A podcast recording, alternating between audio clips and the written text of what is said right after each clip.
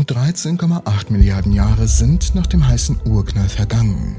Und doch können wir 46,1 Milliarden Lichtjahre weit in alle Richtungen schauen. Das verstößt doch irgendwie gegen irgendwas. Das macht gar keinen Sinn. Denn wenn es eine Regel gibt, die die meisten Menschen über das Universum kennen, dann die, dass es eine ultimative Geschwindigkeitsgrenze gibt, die Lichtgeschwindigkeit. Nichts ist schneller als Lichtgeschwindigkeit. Wir sollten uns diesen Satz mal vormerken.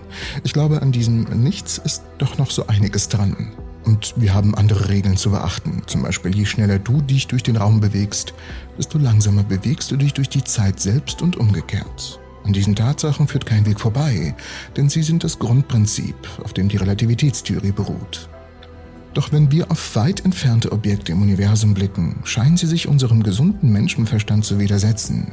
Es gibt einige Fakten, denn aufgrund einer Reihe präziser Beobachtungen sind wir absolut sicher, dass das Universum genau 13,8 Milliarden Jahre alt ist. Die am weitesten entfernte Galaxie, die wir bisher gesehen haben, ist derzeit 32 Milliarden Lichtjahre entfernt. Okay, äh, lassen wir das mal kurz so stehen. Und das am weitesten entfernte Licht, das wir sehen, entspricht einem Punkt, der derzeit 46,1 Milliarden Lichtjahre entfernt ist. Irgendwas macht hier in meinem Skript keinen Sinn. Aber okay, lassen wir das kurz so stehen. Denn es gibt da noch etwas. Es gibt Galaxien, die mehr als 18 Milliarden Lichtjahre entfernt sind.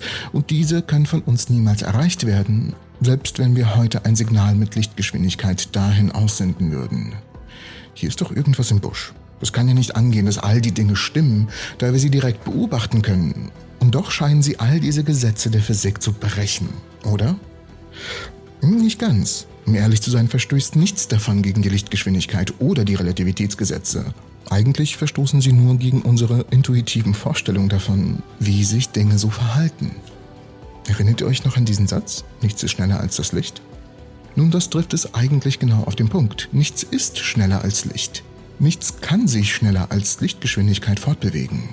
Aber was bedeutet das eigentlich? Die meisten Menschen denken, wenn sie das hören, folgendes. Wenn ich ein Objekt beobachte, kann ich seine Bewegung verfolgen und beobachten, wie sich seine Position mit der Zeit vor allem verändert. So funktioniert Bewegung in unseren Dimensionen. Wenn ich es sehe, kann ich seine Position und die Zeit, zu der ich es beobachte, aufzeichnen. Dies gilt für die meisten unserer Erfahrungen, aber das gilt nicht universell.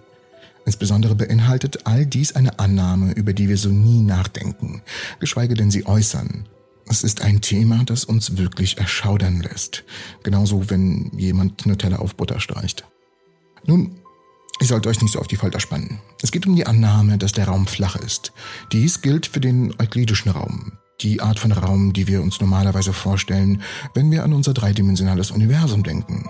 Die meisten von uns stellen sich so etwas wie ein dreidimensionales Gitter über allem, was wir sehen, vor und versuchen Positionen und Zeiten mit einem Satz von vier Koordinaten zu beschreiben, eine für jede Dimension, x, y, z und Zeit. Easy peasy. Okay, all dieses Blabla mit euklidischen Raum, mit anderen Worten.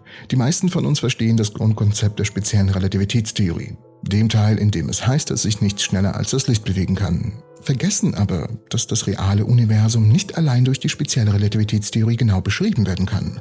Stattdessen müssen wir berücksichtigen, dass dem Universum ein dynamisches Gefüge aus Raumzeit zugrunde liegt und dass nur die Bewegung von Objekten durch diese Raumzeit hindurch den Gesetzen der speziellen Relativitätstheorie gehorcht.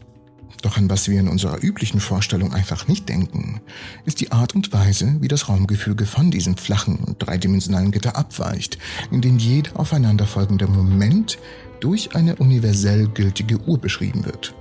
Stattdessen müssen wir erkennen, dass unser Universum den Regeln von Einsteins allgemeine Relativitätstheorie folgt und dass diese Regeln vorschreiben, wie sich die Raumzeit entwickelt.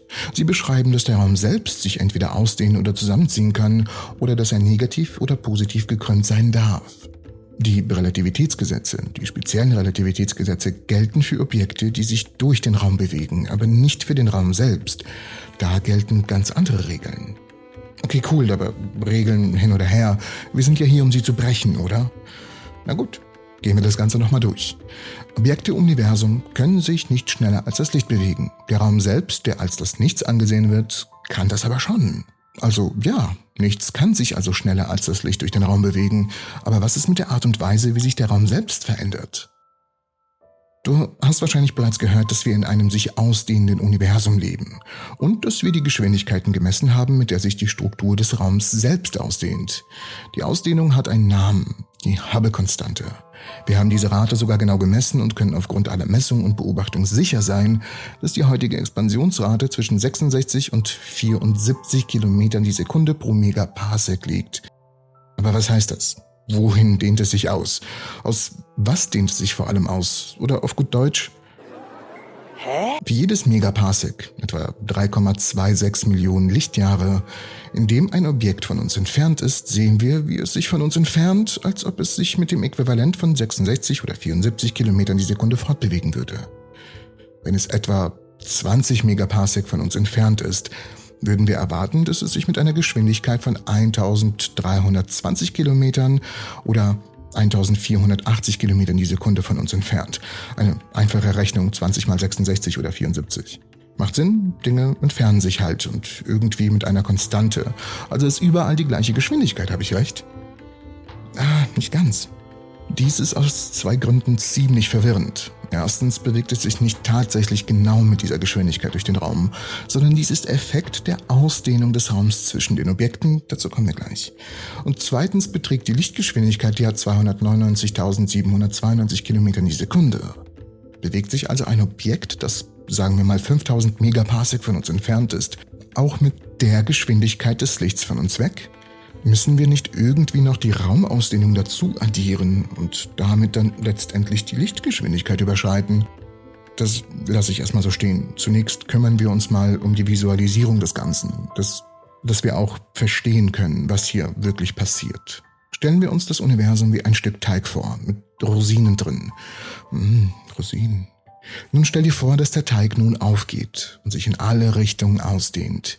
Fokussieren wir uns allerdings nur auf eine einzige Rosine eine andere Rosine, die dieser Rosine am nächsten ist, scheint sich langsam von ihr zu entfernen, dass sich der Teig zwischen ihnen ausdehnt.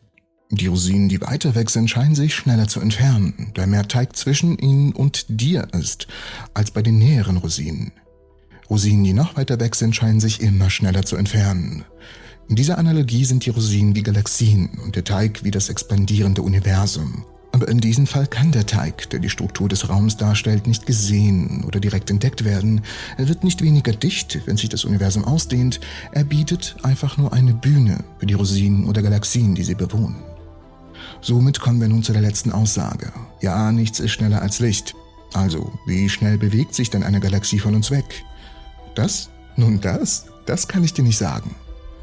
Eine Schwierigkeit besteht darin, dass wir die Geschwindigkeit eines entfernenden Objektes nicht wirklich messen können. Wir können seine Entfernung durch eine Vielzahl von Werten messen. Wir können auch die Rotverschiebung des Lichts messen, das heißt, wie das Licht sich im Vergleich zu dem Licht verschoben ist, das wir sehen würden, wenn wir uns genau an diesem Ort und unter denselben Bedingungen befänden, an dem das Licht ausgesandt wurde. Aber das ist alles komplett irrelevant. Wichtig ist, dass wir keine tatsächliche Geschwindigkeit messen, sondern die kumulativen Auswirkungen von Bewegungen und die Auswirkungen des expandierenden Universums. Wenn wir sagen, dass sich das Universum beschleunigt, meinen wir eigentlich Folgendes. Wir meinen, dass es sich nicht immer weiter von uns entfernt, sondern dass das Licht, das wir von diesem Objekt empfangen, eine immer größere Rotverschiebung aufweist, das den Anschein erweckt, dass es sich von uns wegbeschleunigt. In Wirklichkeit ist die Rotverschiebung jedoch auf die Ausdehnung des Raums zurückzuführen und nicht darauf, dass sich die Galaxien immer schneller von uns entfernen. Wir messen die Ausdehnung und ich weiß, es ist paradox zu sagen, es bewegt sich nicht von uns weg, auch wenn es das tut. Ich weiß, das Universum macht selten Sinn, aber das sind die Regeln, nach denen wir spielen müssen, auch wenn wir das selten wollen. Mir stellt sich jedoch eine andere Frage. Wir wissen ja, dass die Zeit bei Lichtgeschwindigkeiten zusammenbricht. Wir wissen auch, dass Raum und Zeit zusammengehören.